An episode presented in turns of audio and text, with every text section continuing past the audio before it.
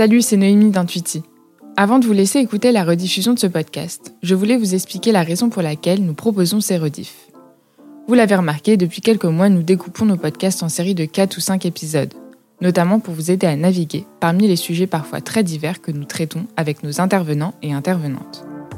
Depuis ces découpages, nous recevons pas mal de retours d'auditeurs et d'auditrices qui regrettent de devoir cliquer sur l'épisode suivant pour passer d'un épisode à un autre. Si c'est votre cas, sachez que ce n'est pas normal et que vous pouvez changer le passage automatique d'un épisode à un autre dans vos réglages. Mais pour faire plus simple, on s'est aussi dit que nous pouvions vous partager les versions complètes. Alors cet été, nous rediffusons notre dernier épisode en version complète. Et à la rentrée, pour la troisième saison de Flashback, vous aurez le choix entre écouter l'épisode en entier ou seulement une partie. Flashback. Deux jours après l'annonce de la levée de fonds record de 276 millions d'euros de Back Market, nous avons tendu le micro à Nicolas Pellissier, son directeur Customer Care, Qualité et Service. Allez, flashback avec Nicolas Pellissier, c'est parti. Bonjour Nicolas. Bonjour.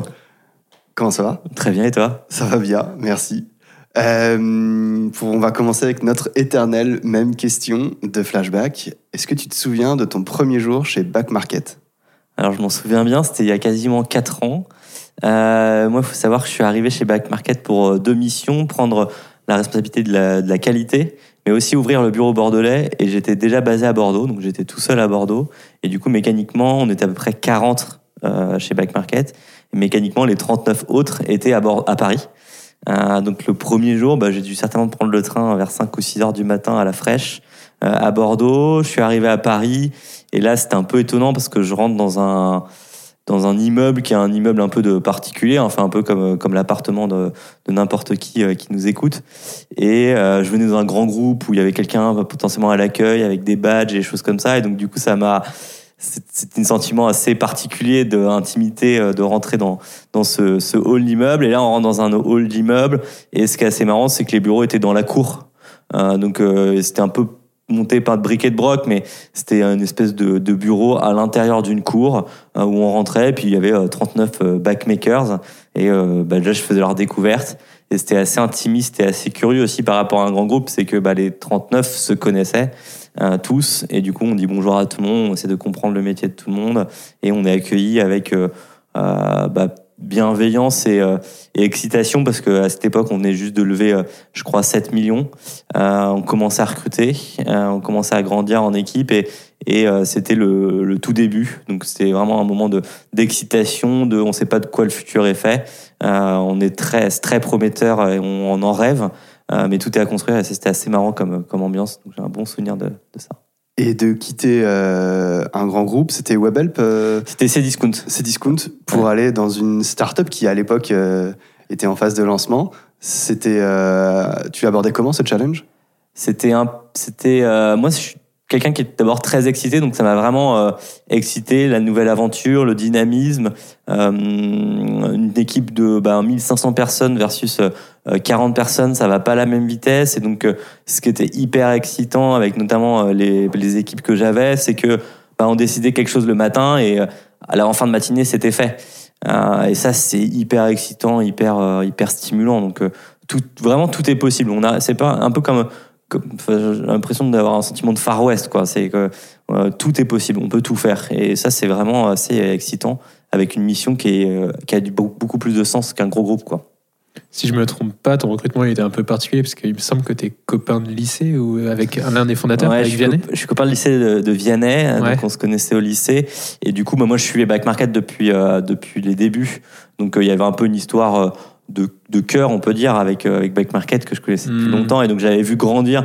Donc c'est aussi, euh, c'est aussi euh, ça qui fait que peut-être un peu moins de mérite que les autres qui nous ont rejoints à ce moment-là, c'est que moi, je, le risque, il était peut-être un peu moins fort parce que je voyais la traction de Back Market, je voyais comment ça allait et je trouvais ça incroyable et je me dis, je peux pas rater ça et je pense que j'ai bien fait de partir de partir pour rejoindre cette aventure et j'ai aucun regret. Et t'as fait un entretien d'embauche avec ton copain de lycée ou pas du tout? Non, non pas du tout, non pas du tout parce que du coup bah, ça n'a pas été mon boss. Donc mon boss a été vraiment Thibaut que je connaissais pas qui est le DG et que je connaissais pas et on a fait la part des choses, on a fait la part des choses c'est aussi un peu flippant de travailler pour un pote qu'on connaît aussi Oui. fort, euh, parce que du coup on connaît euh, ses qualités, mais on connaît aussi très bien ses défauts. Donc on n'est pas forcément, on est peut-être trop objectif, et donc en étant trop objectif, on est un peu subjectif. Euh, et donc euh, donc c'était pas mal. Et on a, je pense qu'on a bien fait la part des choses, Vianne et moi là-dessus. Et on était tous les deux hyper excités par le fait de, de, de se rejoindre, quoi. Donc, tu as été recruté pendant trois ans, tu as fait direction de la qualité. C'est ça, ouais. Et aujourd'hui, tu fais direction Customer Care. Du coup, euh, aujourd'hui, je fais un peu fais- plus que, que la qualité, parce Ouais. qu'on appelait ça, j'étais Head of Quality, donc le- le- la qualité, c'était à la fois la qualité des reconditionneurs et le service client. Donc c'était déjà inclus à l'intérieur. Et, euh, et là, du coup, j'ai un tout petit peu changé de poste en récupérant les, des services qui sont liés à la qualité, qu'on pousse à nos vendeurs, qu'on vend à nos vendeurs, euh, pour les améliorer euh, dans leur qualité euh, d'expérience client. Question, euh, question bête. C'est quoi la qualité chez, une marketplace? Alors, c'est pas une question bête, c'est une question intéressante. Enfin, en tout cas, moi, ça m'intéresse, encore heureux. Euh, la qualité dans une marketplace, et surtout, euh, surtout chez Back Market, euh, nous, on dit, enfin, en tout cas, je dis souvent que c'est articulé autour de trois grands piliers. On va avoir le premier pilier qui va être autour de la livraison qui est là plutôt un, un pilier de la qualité de marketplace du e-commerce. Donc euh, quand on achète sur Internet, on s'attend à être livré en temps et en heure. C'est devenu un basique, un peu un acquis social. Euh, donc on se doit de faire en sorte que nos reconditionneurs livrent en temps et en heure dans des bonnes conditions, avec les bons paquets, des choses comme ça. Donc ça c'est le premier pilier. Deuxième pilier qui est très central pour nous, c'est euh, la qualité du produit. Hmm. Nous, on fait du reconditionné et tout le challenge qu'on a euh, chez Back Market, c'est de créer de la confiance euh, auprès du client. Comment on fait pour faire en sorte qu'il n'y ait plus aucune raison factuelle d'acheter des produits neufs euh, et que bah, le produit que j'achète reconditionné a les mêmes qualités fonctionnelles qu'un produit neuf. Hmm. Donc là, on va beaucoup travailler avec nos reconditionneurs sur la qualité des produits, sur la qualité des batteries, sur euh, tout ce qui est fonctionnement, les écrans, tout ça. Donc ça, c'est vraiment très central et je pense que c'est très lié à Back Market surtout. On met beaucoup d'énergie là-dedans. Et le dernier pilier, c'est tout ce qui est service client, service après-vente, parce que euh, on fait tout, on fait en sorte qu'il n'y ait jamais de problème, mais euh, il y aura jamais zéro problème, co- comme dans n'importe quel site de e-commerce. Et, euh, et donc du coup, on fait en sorte que quand il y a un problème, bah, il n'y ait plus de problème. Donc on va le résoudre de la meilleure façon, la plus rapide et la plus efficace possible avec le service client et le service après-vente. Peut-être avant d'aller plus loin, on va représenter bien ce que vous faites chez, chez Back Market parce que donc vous êtes une marketplace, vous n'êtes pas les fabricants, vous n'êtes pas non plus les reconditionneurs, euh, vous n'êtes même pas forcément les vendeurs, vous êtes plutôt un intermédiaire Exactement. entre euh, un client final et euh, ses, ses reconditionneurs. Est-ce que tu peux bien représenter ton, ton métier, ou en tout cas le métier de Back Market, avec deux cibles? D'un côté, le conditionneur, le reconditionneur, et de l'autre côté, le client final Exactement. Du coup, nous, on est une marketplace, une place de marché. Donc, on est un intermédiaire entre euh, les reconditionneurs Ouais. et euh, les consommateurs qui veulent acheter des produits reconditionnés.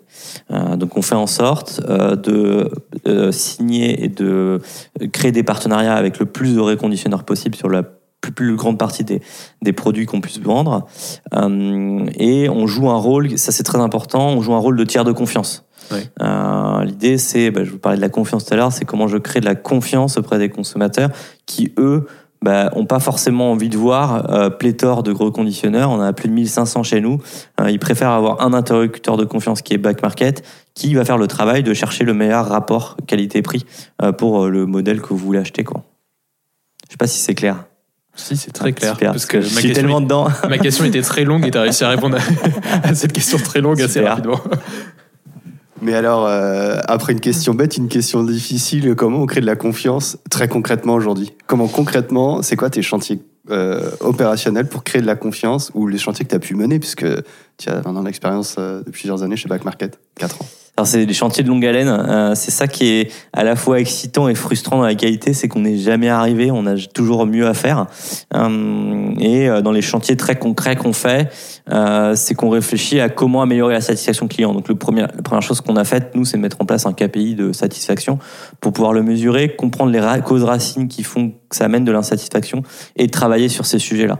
Moi, j'ai deux exemples parce que c'est très abstrait, des exemples plutôt concrets là-dessus. Par exemple, sur le taux de panne, bah, on a travaillé avec nos reconditionneurs pour faire en sorte que les critères euh, d'acceptation des téléphones avant envoi au client euh, soient élevés, plus élevés qu'hier. Donc euh, il y avait un standard du marché qui était euh, euh, on peut pas envoyer une- un téléphone avec une batterie à moins de 80% de capacité. Ça c'était des standards il y a deux ans, trois ans partout hein, en Europe et en France et on les a montés à 85%. Donc ça paraît pas grand-chose 5% mais c'est déjà six mois de vie en plus sur une batterie. Ouais. Donc c'est énorme en fait en avantage consommateur. Hein, Ça va permettre de faire vivre encore six mois de plus sans avoir à changer la batterie. Donc ça c'est un exemple très concret qui va améliorer le pilier qualité-produit. Euh, et après, bah, on a travaillé aussi sur la satisfaction client de service après-vente. Et il y a un, un truc qui est assez facile à faire, c'est répondre plus vite. Répondre plus vite, ça amène de la satisfaction, c'est quasi mécanique. Euh, donc comment on investit et comment on répond plus vite, sans non plus cramer trop de trop d'argent, parce qu'en fait, il faut staffer plus pour répondre plus vite. Donc Mhm. comment comment on répond plus vite avec potentiellement des réponses plus automati- automatisées, des parcours clients automatisés, comment on crée potentiellement moins de contacts? Et donc ça, c'est des, des actions un peu plus concrètes de répondre plus vite. Quoi. Et donc, euh, vous améliorez, vous évaluez la satisfaction client et vous évaluez la, la confiance qu'ont vos clients en vous. Alors ça, c'est une bonne question. Euh, en fait, on n'évalue pas forcément la confiance euh, qu'ont nos clients, mais on va regarder un indicateur qui s'appelle la LTV, Lifetime Value, qui est un peu un indicateur de répétition. Est-ce que les clients reviennent chez nous Ouais. Et je pense que ça, c'est le meilleur indice de confiance, parce que si un client revient et rachète un autre produit reconditionné, c'est qu'a priori, il a été convaincu par le premier produit reconditionné. Et euh, du coup, c'est un indicateur qui est très central et très important pour nous. Et on se rend compte que la satisfaction client dont je vous parlais tout à l'heure, elle est corrélée à cette euh, LTV. Donc, euh, plus ma CSAT est haute, donc ma Customer Satisfaction est haute, plus ma LTV sera haute. Donc, du coup, c'est vraiment un, investissement à la fois sur la qualité, mais un investissement qui est aussi rentable. Parce qu'à la fin, en fait, ça va apporter plus de repeat. Deuxième partie, la relation client est-elle encore un placard? Tu as commencé chez WebHelp il y a quelques années. C'est un géant de la relation client. Sans entrer dans des banalités, vraiment, qu'est-ce que qu'est-ce que tu as appris? Est-ce qu'il y a un truc que tu retiens de, de ce moment-là et qui te sert aujourd'hui tout le temps? Alors, moi, ce que, moi, quand j'ai rejoint WebHelp, c'était il y a 10 ans maintenant. Et il y a 10 ans, WebHelp, je pense que c'était à peu près. Enfin, c'était une, lic- en fait, c'était une licorne. On parlait pas trop de licorne à l'époque, mais Mm. c'était une entreprise avec très forte croissance. Euh, c'était hyper excitant de rejoindre cet environnement-là. Et euh, moi, ce que j'ai appris, je sortais d'école, donc j'étais vraiment tout jeune poupon. Euh, J'arrive en stage chez eux, et ce que j'ai appris, c'est la confiance, en fait. Ils m'ont tout de suite donné de la confiance en disant, bah voilà, tu vas t'occuper de ces comptes-là, et c'est toi qui en es responsable. Donc, euh, tu es responsable de la qualité, tu es responsable de la marge et euh, en avant Guingamp, euh, c'est à toi de faire. Donc euh, je pense qu'ils m'ont un peu inculqué cette euh, valeur d'entrepreneuriat, entre guillemets, de responsabilité, de mettre les mains dans le cambouis, de faire des choses. Et ça, ça m'a tout de suite excité. Et c'est toujours des choses qui m'animent euh, énormément aujourd'hui, de faire des choses euh, très concrètes, de sauver des clients, de rendre heureux des clients. Donc je pense que ça m'a fait découvrir le monde de la relation client. J'étais pas du tout destiné, je suis ingénieur en BTP à la base. Euh, donc je suis tombé un peu chez eux par hasard. Et en fait, bah, le Lazare a fait, a fait les- a fait bien les choses parce qu'au final, je continue dix ans après à être dans ce milieu-là. Comment tu as fait, comment tu opères ce virage d'ingénieur en BTP à arriver dans la relation client chez WebHelp? C'est euh, vraiment par hasard. Moi, j'aime bien me laisser porter par les cours, euh, les cours de la vie un peu. Et euh, on avait un forum, euh, forum de recrutement euh, dans l'école euh, qui était à Paris, je m'en rappelle. Euh, On j'y va, je vois des, je vois des boîtes un peu classiques. C'était un peu, c'était en 2008, donc la finance était encore, c'était juste avant les subprimes, donc la finance était encore un peu vue avec des yeux, des yeux pleins d'étoiles. Donc il y avait des boîtes comme Ernst Young, des auditeurs, il y avait des boîtes de Vinci, Veolia, des grandes boîtes comme ça. Puis il y avait WebHelp qui traînait. Ils sont venus qu'une fois à ce forum, c'est à ce moment-là. Et là, j'ai vu un, j'ai vu un bonhomme qui était responsable des opérations de WebHelp et qui m'a, euh, qui m'a fasciné, qui a réussi à me parler avec les bons mots euh, en me disant. euh, En fait, t'es jeune, fais des choses, fais quelque chose de tes mains. va pas faire du conseil où tu vas juste réfléchir avec des gens qui sont comme toi. Vois un peu de diversité, fais des choses et là on va te donner, on va te donner des responsabilités. Ce sera à toi de le faire. Et en fait, tu seras un peu un entrepreneur dans la boîte. Et le gars avait réussi à me fasciner. Et du coup, j'ai dit bah ouais, je vais tenter. J'ai tenté, je suis rentré, puis c'est très tu me disais en préparant aussi le- l'entretien, euh, qu'une fois que tu as compris ce que c'était la relation client, tu t'es aussi dit euh, il faut vite que je me barre et que je fasse autre chose. Ouais, alors oui, ça c'est vrai, mais parce que j'étais un peu jeune, donc euh, je avoir je dois avoir 22 ans peut-être. Ouais. Euh, et euh, quand on a 22 ans, euh, on se dit qu'il reste encore 45 ans à travailler. Ouais. Et encore, on sait pas, on sait pas. Donc en fait, on a fait un tiers de notre vie et il reste encore deux tiers à travailler, quoi. Donc c'est énormissime et c'est un peu euh, vertigineux. Et, euh, et se couper des portes à cet âge-là, c'est un- ça fait peur, en fait, je pense. Donc euh, ça me faisait un peu peur. Et je me dis, euh, je me dis, bah oui, j'ai pas forcément envie de rester dans un service client, euh, donc il faut que je bouge. Et à ce moment-là, à ce moment-là, du coup, je, re- je rejoins un groupe qui s'appelle Rocket Internet Ouais. euh, dans le e-commerce. Et euh, Rocket Internet, à ce moment-là, lance Jumia, qui est l'Amazon africain. Euh, donc je découvre l'e-commerce, mais en même temps, je fais quand même encore de la- du service client parce qu'ils m'avaient recruté pour faire un peu de service client, de la logistique, et du coup, j'ai fait tout ce qui est métier opération. Et là, j'ai un peu, je pense, trouvé mon, mon combo parfait à faire de, des opérations, donc euh, des choses comme le service client, Mhm. avec de l'e-commerce, ce qui est un métier qui est porteur et qui fait plus rêver les jeunes. Donc du coup, ça, ce combo des deux m'a fait trouver ma voie, je pense. Et euh, on parle souvent du manque de reconnaissance dans ces métiers de la relation client. C'est un truc que tu, que tu ressens, toi Par rapport au marketing qui va être beaucoup plus reconnu parce qu'ils font des trucs cool, par rapport aux commerciaux qui vont être reconnus parce qu'ils font des trucs cool, ils parlent bien, etc. etc. Gros cliché des commerciaux, désolé. pour- Non, mais c'est mais, assez- euh, mais tu ouais. en venir. C'est, cliché, mais c'est assez vrai parce qu'en fait, ils ont des. Je pense que ces métiers-là, ils ont des, des choses sonnantes et trébuchantes qui sortent. Quand t'es Ouais. au marketing, tu fais une publicité, t'es à la télé, quoi. Tu vois Back Market, euh, t'es en finale de Coupe des Champions, tu vois, paf, la télé, euh, tu dis c'est ma pub, quoi. C'est- mon équipe qui l'a fait. Donc, t'as une fierté très forte, t'as une reconnaissance qui vient de l'extérieur. Et c'est pareil quand t'es côté business, bah, tu vois le, tu vois les chiffres, le chiffre d'affaires qu'on fait tous les jours et tu peux dire c'est grâce à moi. Et c'est vrai, c'est grâce à eux. Donc c'est très euh, direct. Quand on est au service client, moi je trouve que bah, déjà c'est pas un métier qui est forcément considéré dans nos cultures euh, parce que on voit euh, on voit des images de de télésecrétaires euh, avec leur casque, le grand sourire. euh, on les a tous vus ces photos là. et euh, donc du coup on n'avait pas une image forcément très positive. Et en plus moi ce que je pense c'est que tout le monde peut se mettre à la portée euh, du service client. Donc on- Ouais, tout le monde se dit c'est un métier. Je pense qu'on peut se dire c'est un métier facile je peux le faire. je peux le faire. En fait, demain, je prends mon casque, je réponds au client et je lui donne une solution. Et c'est assez vrai, hein, tout le monde peut le faire. Mais du coup, je pense qu'on déconsidère un peu ce métier-là, euh, qui est un métier exigeant, parce qu'en fait, ce qui est dur, c'est pas de le faire euh, juste un instant T, c'est de le faire sur la longueur et de rester très fort sur la longueur.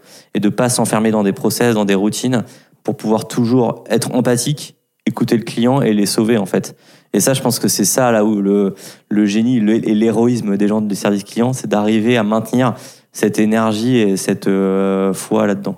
C'est quoi tes principaux challenges maintenant? Parce que Back Market est bien installé, vous avez une expérience client qui est travaillée. Comment vous allez encore plus loin et c'est quoi tes, tes challenges sur la qualité client maintenant? Alors du coup, on a un vrai mantra chez Back Market qui est euh, comment je fais pour qu'il n'y ait plus de raison factuelle d'acheter des produits neufs? Euh, donc là, on revient un peu sur les, ta question, on revient un peu sur les trois piliers de la qualité dont je parlais tout à l'heure. Ouais. On a un exemple qui est Amazon qui est très très fort en livraison.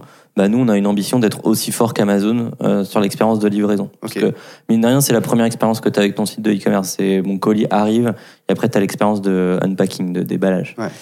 Euh, ensuite, on a la qualité du produit reconditionné et c'est là où le challenge est le plus fort et le plus dur. Et nous, on essaie de faire en sorte de tendre l'ec- à- au neuf. Donc, par exemple, avoir un taux de panne qui tend au neuf, c'est très dur, mais on y travaille. Donc, on travaille avec, euh, par exemple, des, meilleures batteries. Donc, on va faire de l'innovation. On va on a un laboratoire d'innovation dans mes équipes qui va, euh, du coup, identifier quels sont les meilleurs composants, quels sont les meilleurs processus de reconditionnement pour pouvoir les diffuser aux reconditionneurs et faire en sorte que l'ensemble euh, des métiers de reconditionnement euh, s'améliore en qualité pour atteindre le neuf. Et après, sur l'expérience client service après-vente, c'est là où je pense qu'on a une carte à jouer pour être un peu meilleur que les produits euh, neufs. Par exemple, euh, vous avez un problème avec euh, votre euh, appareil, euh, appareil que vous avez acheté sur Bike Market, on va dire votre téléphone. Ben, en fait, plutôt que de vous faire un process un peu long de service après-vente que font tous les autres e-commerçants, de dire vous renvoyez le téléphone, je le récupère, je le ré- répare et je vous le renvoie, ça va prendre entre 5 et 6 jours. C'est quelque chose qui est très long sur un appareil qui est quasiment indispensable maintenant aujourd'hui. Bah, du coup, on va proposer, on va se mettre en partenariat avec des réparateurs de proximité où vous allez pouvoir vous faire réparer votre téléphone ou faire changer la batterie euh, en 15 minutes pour pouvoir, euh, bah, pouvoir en bénéficier juste après.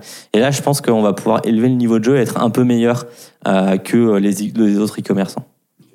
C'est marrant que t'en parles hein, parce que j'avais vécu, euh, j'ai fait un achat sur Back Market il y a quelques années et il n'y avait pas encore ce système en place et je vous avais défoncé. J'ai- J'avais vraiment été. euh, j'avais écrit, euh, alors à l'époque c'était pas toi, mais j'avais écrit. Greg. un- ouais, c'est ça, Greg. J'avais écrit en disant euh, vous avez une mission et là vous répondez pas à votre mission. Euh, Il y a vraiment cette. Enfin, est-ce qu'aujourd'hui vous avez vraiment cette conscience de la. Enfin, j'imagine que oui, tu vas me répondre oui, mais comment la mission vient s'intégrer à l'ensemble des parties de l'entreprise aujourd'hui? Et donc des reconditionneurs derrière, ouais. Ouais, c'est, bah, c'est déjà le premier truc, c'est d'écouter, d'écouter ça. En fait, écouter ton ta plainte et ta plainte, il n'y a pas que toi qui l'as. euh, c'est des choses qui nous qui nous attristent.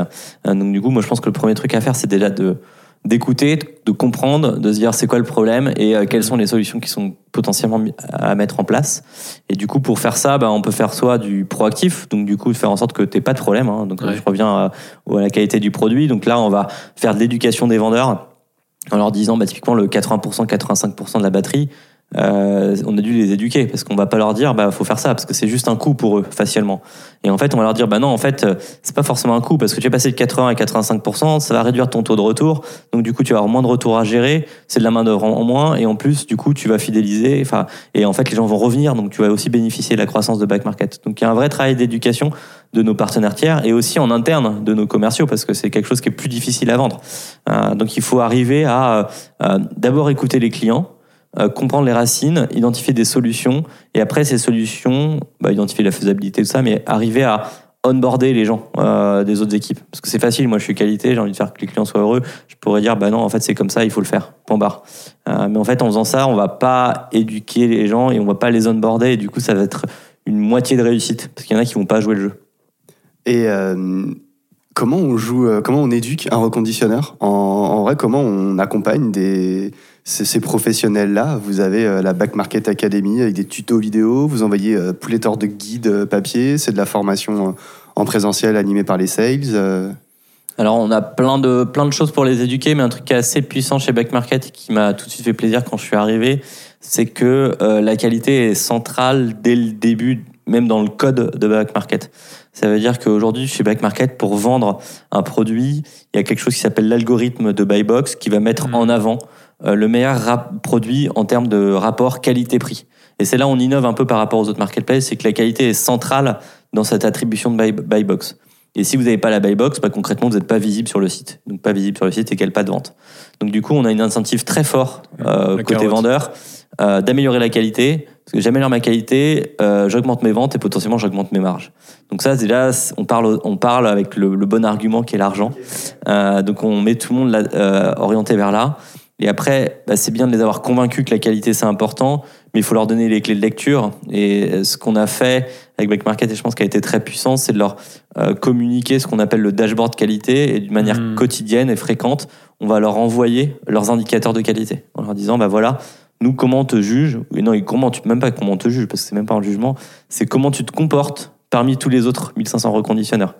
Euh, où est-ce que tu en es Et donc du coup, ça leur donne des clés de lecture de là où est-ce qu'ils peuvent s'améliorer. Et en fonction de ça, bah, en fait, nos account managers vont pouvoir les aider en disant bah là tu pêches, tu peux faire ça, euh, là t'es très bon, bah vas-y continue là-dessus. Euh, donc, donc on va les aider sur leurs forces et faiblesses quoi. Tu prenais l'exemple tout à l'heure de la personne du service client qu'on imagine avec le téléphone, l'oreillette, etc. Comment ces personnes, tu les gardes motivées sur le long terme? Tu as des conseils là-dessus? C'est, euh, je pense, c'est enfin, dur de les laisser euh, motiver. Je pense que c'est hyper important de leur donner de la reconnaissance, euh, de, leur dire bravo pour, le travail extraordinaire qu'ils font tous les jours. Euh, ça, c'est clé. Euh, et ensuite, je pense qu'un truc qui est important, c'est leur donner les outils, enfin, considération et les outils. En fait, ça va un peu ensemble, qui vont avec. Il faut éviter que ce soit des trucs répétitifs qui n'ont pas de sens. Donc, c'est hyper important de leur donner du sens et aussi de la confiance. Moi, je trouve que c'est intéressant de leur dire. Bah, en fait, tu as le droit à l'erreur. En fait, c'est un client, sois empathique, écoute euh, ce que le client, euh, c'est quoi son problème. Et souvent, quand tu écoutes bien le client, bah, en fait, tu sais quelle est la solution. Donc, euh, donc ça, c'est important de leur donner du sens et de la confiance et de la responsabilité, je pense. C'est vrai dans tous les métiers, je pense. Considération, reconnaissance, euh, sens Ouais. et responsabilité. Quoi. Et justement, sur cette notion euh, de, de reconnaissance, il y avait aussi une règle non écrite. euh, il y a quelques années, tu me diras si c'est encore vrai aujourd'hui, mais où il y avait des personnes qui étaient au marketing ou qu'on mettait au placard en les mettant à la relation client. dans- ça s'est vu dans des grandes boîtes. Est-ce que tu as, encore ces exemples-là Ou aujourd'hui, est-ce que en montrant la valeur de, la relation client, de l'expérience client, est-ce qu'on a enfin réussi à dire bah ok, vous n'êtes pas le commercial, vous n'êtes pas le- ou le marketing tout de suite sur le business, mais par contre vous rapportez aussi de la valeur et donc c'est pas du tout un placard d'être à la relation client? Du coup, c'est pas du tout un placard. Moi, j'ai vraiment du mal avec la, la définition de placard. Ça devrait pas exister, en fait. un, Euh, c'est un truc carré avec Ouais, des je, alors si pour ranger c'est important, mais mais mais euh, je trouve que c'est un truc qui devrait pas exister parce que si euh, ça se passe pas bien avec une personne, je pense qu'il faut avoir le courage de le lire et de prendre Ouais. des décisions qui sont peut-être plus compliquées, mais mais il faut pas le placard. Et en tout cas, moi, c'est sûr que je refuserai, mais euh, euh, très vivement, euh, qu'on me ressource, qu'on me recycle une personne, même si j'aime beaucoup le recyclage, qu'on me recycle une personne Quand en mode, euh, placard, voilà, exact. On reconditionne une personne euh, en disant, bah voilà, elle fait pas le job, donc du coup, elle fera le job chez toi. Ça, je, je le supporterai pas. Euh, je trouverais que ce serait, euh, ce serait vraiment euh, néfaste pour le reste des équipes. Euh, du coup, euh, bah, chacun son métier, c'est des compétences qu'il faut avoir, que quand on a au marketing, on n'a pas forcément à la relation client. Et, et c'est un métier, oui, c'est ça, c'est un métier d'empathie, d'endurance, en fait, euh, la relation Mhm. client, je trouve. Donc, euh, donc c'est pas parce qu'on sait faire du marketing qu'on sera faire de la relation client et inversement. Donc, euh, c'est quoi les. pour peut-être clore sur cette partie-là, quand tu recrutes une personne dans ton équipe, est-ce qu'il y a un truc que tu regardes tout de suite? Ou est-ce que tu as une question qui te permet de mieux recruter Est-ce qu'il y a une. Moi, j'aime beaucoup parler de passion. Euh, Je demande souvent, c'est peut-être un peu bizarre, un peu bisounours, mais je demande souvent aux candidats en quoi euh, tu serais passionné par euh, le boulot que tu feras chez nous. Mhm. Euh, Qu'est-ce qui t'excitera au quotidien? C'est peut-être un peu intime, mais je pense que c'est important parce que la passion, ça permet, ça permet de devenir heureux au travail. Ça permet du coup de bien faire son travail. Je pense qu'on peut pas faire bien son travail si on n'est pas heureux. Et en plus, ça permet de rayonner au sein des, au sein de d'autres, d'autres salariés parce qu'en fait, euh, enfin moi j'adore écouter des gens qui sont passionnés, même que ce soit de, de vélo, de sport, de cinéma. En fait, les gens qui sont passionnés sont souvent passionnants. Troisième partie, quatre actions concrètes pour de meilleures réunions. Tu parlais tout à l'heure du travail bien fait. Euh, comment est-ce qu'aujourd'hui euh, tu accompagnes tes équipes pour qu'elles s'améliorent en, qualité de travail et en productivité aussi? Euh, Je pense notamment à. Tu as publié un article il y a quelques mois sur Medium qui parle de la philosophie des réunions. Et c'est un sujet qui te tient à cœur de travailler, enfin d'optimiser du coup l'organisation du temps de travail. Comment est-ce que tu accompagnes tes équipes là-dessus? Et puis peut-être tu peux revenir aussi sur l'article si tu veux. Ah ouais, du coup, sur l'article, ça parle de, des réunions, de comment on fait moins de réunions pour, euh, pour euh, bah, décider en dehors de réunions, réfléchir en dehors de réunions et comment on privilégie aussi un peu la synchrone. Moi, j'aime beaucoup tout ce qui est asynchrone. Ça me permet de réfléchir plus profondément, d'avoir moins de réactions à chaud euh, qui sont pas forcément les meilleures. Euh, mais au-delà de ça, sur la productivité, moi, je trouve que c'est un sujet à chaque fois très personnel. Chacun a besoin d'être productif à la hauteur dont il a envie d'être productif. C'est pas une recherche de compétences ou de performance. On n'est pas à la recherche du plus productif. Je pense que ce serait un peu nocif d'aller jusque-là. Euh, donc c'est très personnel, mais moi, le vrai truc qui me, qui me tient à cœur, c'est pas gâcher du temps. Donc euh, ça, c'est le truc qui me, qui m'énerve le plus et qui peut mériter le plus fort. C'est, je veux pas qu'on gâche mon temps, mais je veux pas aussi qu'on gâche le temps des autres. Euh, donc on peut avoir, moi j'avais un truc CC Discount qui m'avait euh, qui m'avait choqué. On avait fait des réunions avec euh, un chef de projet qui disait bah venez on va inviter tout le monde et on a invité je sais pas 15 personnes et je dis mais en fait la 15e personne à quoi elle sert? Ah on sait pas mais peut-être qu'on va parler en fin de réunion de ce sujet-là. Ouais on va en parler 5 minutes sur une heure et demie. Ouais c'est pas grave mais je préfère qu'elle soit là comme ça elle pourra répondre. Mais du coup en fait sur une heure et demie bah, en fait la personne a perdu son temps et ça ça me ça je trouvais ça après, c'était la culture, c'est les choses qui se font et tout ça. Et moi, je l'ai fait aussi moi-même. Mais je trouve que c'est important de, de se rendre compte de ça et de se révolter contre soi-même parce que c'est très tentant de le faire. Euh, C'est un peu un, réflexe de paresseux, mais moi, je l'ai, je l'ai fait. Et il faut qu'on se révolte contre ça pour éviter de gâcher du temps. Et en fait, quand on Mhm. gâche moins de temps des équipes, on crée, une, je pense, une dynamique vertueuse qui fait que bah, on va plus produire chacun, on va plus délivrer pour la boîte. Et donc, du coup, tous ensemble, collectivement, on est meilleur. C'est quoi sabotage? Sabotage, c'est notre euh, valeur cardinale. euh, chez Back Market euh, parce qu'on est là pour saboter l'industrie du neuf. On, est, on a un esprit de sabotage aussi dans notre façon de travailler. Donc typiquement là, j'ai en train de saboter les meetings Ouais. euh, et euh, de comment on, euh, on peut potentiellement se révolter pour mieux délivrer, pas faire de politique en interne, être bienveillant avec tout le monde et et euh, il y a un des principes qui est euh, think deep, decide fast, Ouais. de, de réfléchir très profondément, mais aussi d'aller vite. Et en plus, dans des, en- des environnements comme back market, on a besoin d'aller vite. Donc c'est moi, c'est une valeur qui me parle énormément et je suis assez fier d'avoir d'avoir rejoint une boîte qui a cette valeur-là.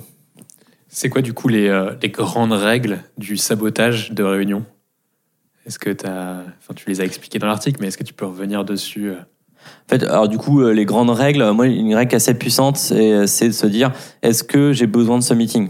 Est-ce Ok. que euh, un, est-ce que je peux pas gérer ça en asynchrone Donc, par exemple, par un mail, par un document, Par de l'écrit euh, par de l'écrit. Voilà, exactement. Est-ce que je peux le gérer en asynchrone Et est-ce que je peux pas le splitter tu vois? Parce que j'ai besoin d'avoir quatre personnes. Est-ce que je peux pas aller voir une fois les trois personnes, 15 minutes chacun, plutôt que faire trois quarts d'heure?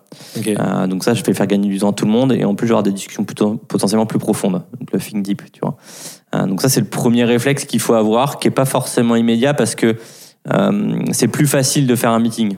Euh, c'est beaucoup plus facile. Cale une réunion, paf, c'est dans mon agenda, c'est dans trois jours. J'enlève la charge mentale de ce sujet-là parce que je sais que j'ai pas besoin d'y travailler tant que j'ai pas le meeting parce que j'ai pas Mhm. des éléments. Mais du coup, j'ai perdu trois jours parce que j'ai calé un meeting dans trois jours. Donc bref, c'est c'est pas non plus hyper efficace, mais c'est c'est confortable et un peu paresseux. Donc euh, c'est pour ça que je pense qu'on en fait beaucoup. Et après, une autre règle, je pense, deux autres règles de sabotage qui sont assez puissantes, je pense, c'est la règle qui vient de Jeff Bezos, qui est euh, euh, le two pizza rules. Le Donc pizza, euh, jamais plus de, j'arrive jamais à le dire en français, mais en fait, il faut pas qu'il y ait plus de personnes dans le meeting Qui- euh, qui n'arrivent pas, qui soient pas rassasiés par les deux pizzas. Ouais. Donc en fait, il y a deux pizzas. S'il y a trop de monde et qu'à la fin, il y a des gens qui ont, qui ont encore faim, c'est que vous avez raté, vous avez invité trop de monde. Mais en gros, plus simplement, il faut pas qu'il y ait plus de 8 personnes par meeting, moi je pense qu'il faut dire ça. Euh, et après, l'autre euh, l'autre point, c'est venir préparer. Hmm. Donc euh, structurer le meeting pour que ça soit plus efficace.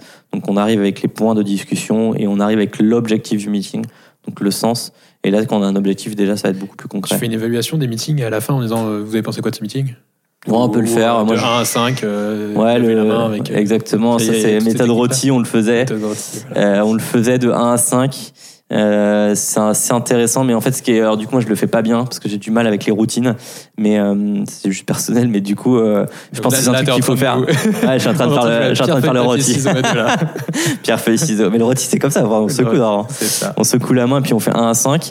Mais c'est assez intéressant parce qu'il y a des discussions assez intéressantes et je pense qu'il faut le faire quand on a des meetings routiniers justement. Mais il faut le faire assez souvent en fait. Si vous le faites une fois tous les trois mois, ça va pas marcher parce que vous aurez des trucs très sporadiques. Euh, donc c'est assez intéressant pour avoir euh, le feeling et le feedback des gens sur euh, ce que c'est bien, ce que c'est pas bien. Quoi. Il y a un livre dont tu nous, dont tu nous avais parlé quand on a préparé, euh, que, que moi j'ai lu qui est la 25e heure. Mais du coup, tu connais bien les gens qui ont écrit la 25e heure. Ouais, je connais bien parce que Jérôme qui a écrit la 25e heure, eh ben, en fait, il m'a, enfin, on a coécrit l'article sur les meetings avec Ouais. euh, Jérôme et euh, je me suis, on s'est beaucoup inspiré euh, de ce qu'il avait écrit, notamment sur les meetings là-dessus. hein. C'est un livre qui est assez cool parce que, contrairement à plein d'autres livres travaillés en 4 heures, je sais plus exactement le nom du où c'est assez bullshit. enfin, là, c'est ultra concret. C'est tel outil, tel. Ouais, c'est ultra concret et je me suis surpris à le lire un week-end et je l'ai lu euh, mais à une vitesse éclair Ouais. euh, parce qu'en fait c'est hyper, enfin. Ouais, peut-être que je suis un peu un gros geek euh, de la productivité, mais je trouve ça hyper, j'ai trouvé ça hyper passionnant, hyper concret, hyper facile et hyper, euh, hyper. Mais ouais, pourquoi je le faisais pas plus tôt? Et en fait, euh, je pense que quand on se dit ça, c'est que c'est qu'on touche quelque chose du doigt et je trouve que leur livre il est exceptionnel là-dessus. hein. Bon les gars, moi je n'ai pas lu le livre, donc expliquez-moi euh, pourquoi ce livre est intéressant. Alors ce livre, en fait, ça te donne plein de tips de productivité, de euh, comment, en gros, sur une journée de 24 heures, tu te dégages une 25e heure. Ce qui est assez marrant, c'est que quand j'ai commencé à lire le livre, quand j'ai vu 25e heure, moi, le titre, il m'a gêné. On parlait de performance. J'ai dit que la productivité, c'est très personnel. Et moi, j'ai un peu du mal à me dire, euh, bah, en fait, une 25e heure pour une boîte, pour générer plus de chiffres, pour, enfin, bref, pour produire plus, ça me gênait. Et en fait, euh, tout de suite, dès le début, ils disent, attends, la 25e heure, elle est pour toi, elle est pour profiter, pour vivre, pour voir ta famille, pour faire des balades, pour faire ce que tu as envie de faire. Et donc, du coup, pour te faire gagner du temps. Euh, donc ça, je trouve déjà philosophiquement très bien. Et après, ça donne plein de petits tips de euh, bah, comment euh, tu fais pour euh, ne pas gâcher ton temps? Et ça, je trouve ça super. Et donc, il y a des trucs sur les meetings que euh, pas mal repris dans l'article qu'on a écrit. Euh, Il y a aussi un truc qui est hyper puissant et que j'ai réalisé avec eux, c'est la puissance du non, euh, de savoir dire non. Euh, et du coup, depuis, je dis vachement non. Euh, et en fait, bah, du coup, ça empêche de faire des meetings où tu vas servir à rien, où quelqu'un te dit est-ce que tu pourrais pas venir? Bah non, parce que je vais servir à rien. Donc euh, invite plutôt quelqu'un d'autre ou demande-moi ton avis à côté ou, ou un déj avec potentiellement un commercial qui veut vous vendre un outil dont vous n'avez pas besoin. Bah maintenant, j'arrive à dire non, alors qu'avant, j'avais du mal à dire non et je perdais du temps. T'as l'impression que euh, la lecture de ce livre ou euh, ton travail euh, autour de la productivité te permet d'arriver à mieux concilier vie privée et vie perso? Je pense que c'est un peu mécanique. du coup, d'être plus productif, ça permet de délivrer plus, d'être plus à l'aise avec ce qu'on fait au quotidien, d'être plus serein, d'avoir moins de charge mentale, parce que ça parle aussi vachement de charge mentale de ce livre de productivité. parce que pour être productif, il faut avoir une charge mentale assez faible. Mm. Donc ça parle de tout doux, ça parle de trucs très concrets comme ça, pour dégager sa charge mentale. Donc ouais, je pense que ça te permet de d'être meilleur dans ta vie pro. Et après, moi, je trouve que vie pro, vie perso, c'est quand même assez proche. Donc si t'es meilleur dans ta vie pro, si t'es plus content dans ta vie pro, je pense que tu seras aussi plus heureux dans ta vie perso. Dernière partie, les questions flash. Ça nous permet d'aller sur la dernière partie, qui est justement cette partie un peu rapport pro, pro perso. Aujourd'hui, comment tu comment allies ça? Tu, te sens parfaitement aligné? Au contraire, il y a des trucs à modifier, à améliorer? Je pense qu'il y a toujours des trucs à améliorer. Si on dit qu'il n'y a pas de trucs à améliorer, comme je suis en train de me dire, c'est qu'il y a peut-être un truc à, à, à creuser. C'est la responsabilité qui. ouais, c'est ça. C'est ça, c'est des formations professionnelles.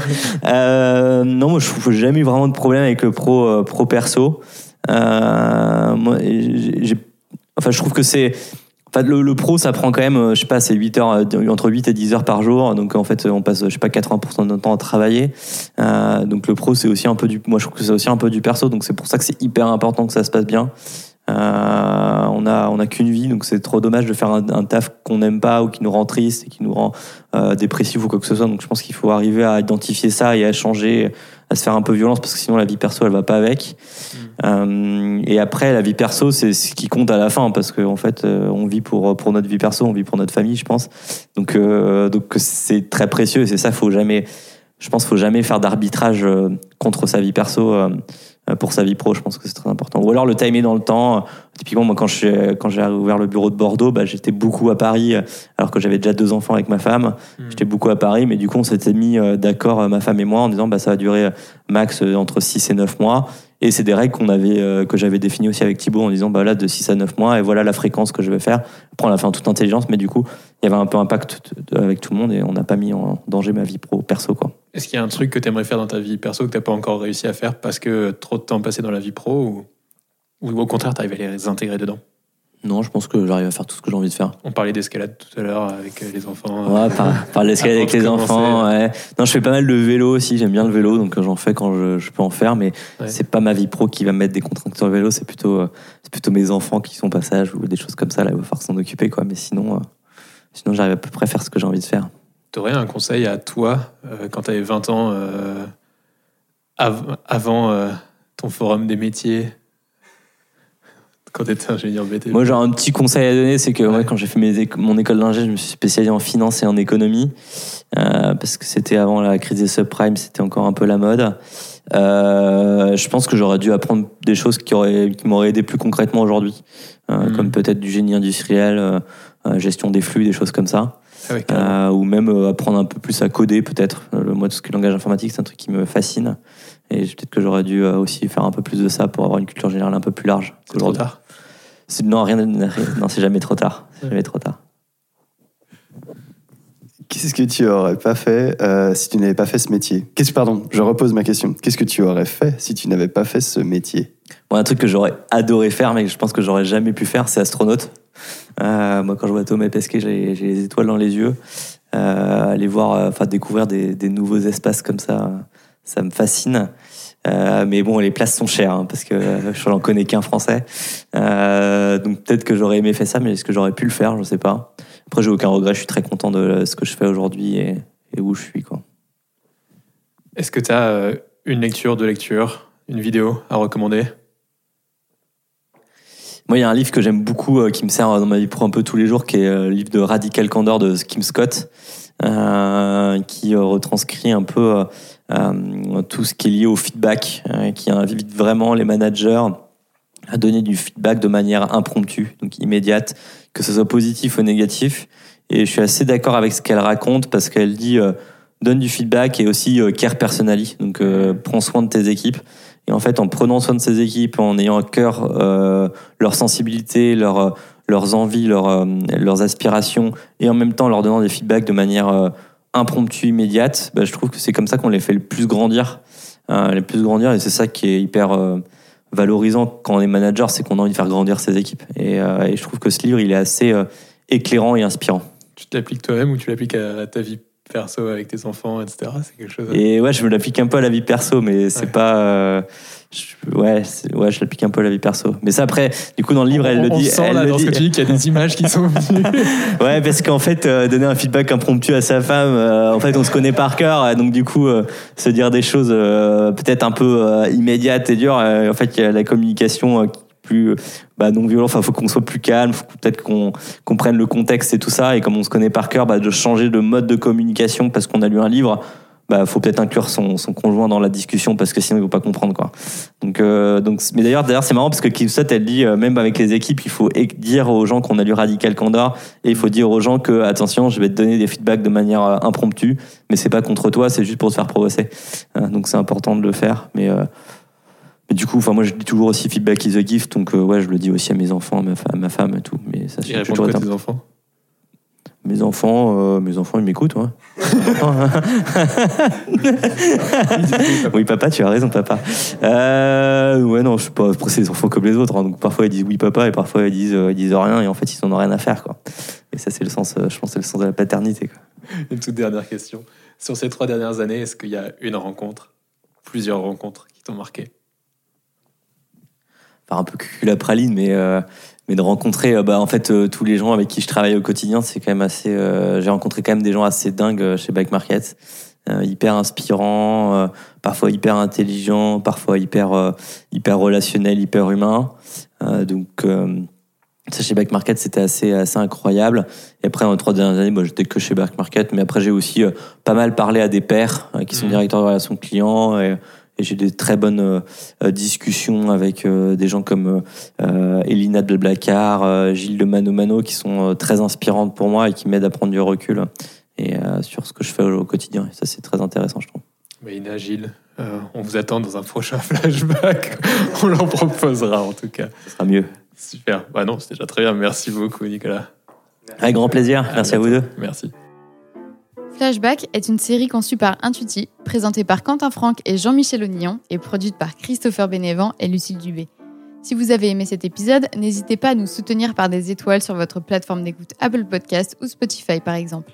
Et enfin, pour nous écrire, rendez-vous sur les supports de l'agence Intuiti, sur notre média Décrypte, toujours avec 3i, et sur nos pages LinkedIn. À bientôt Flashback. Flashback. Flashback.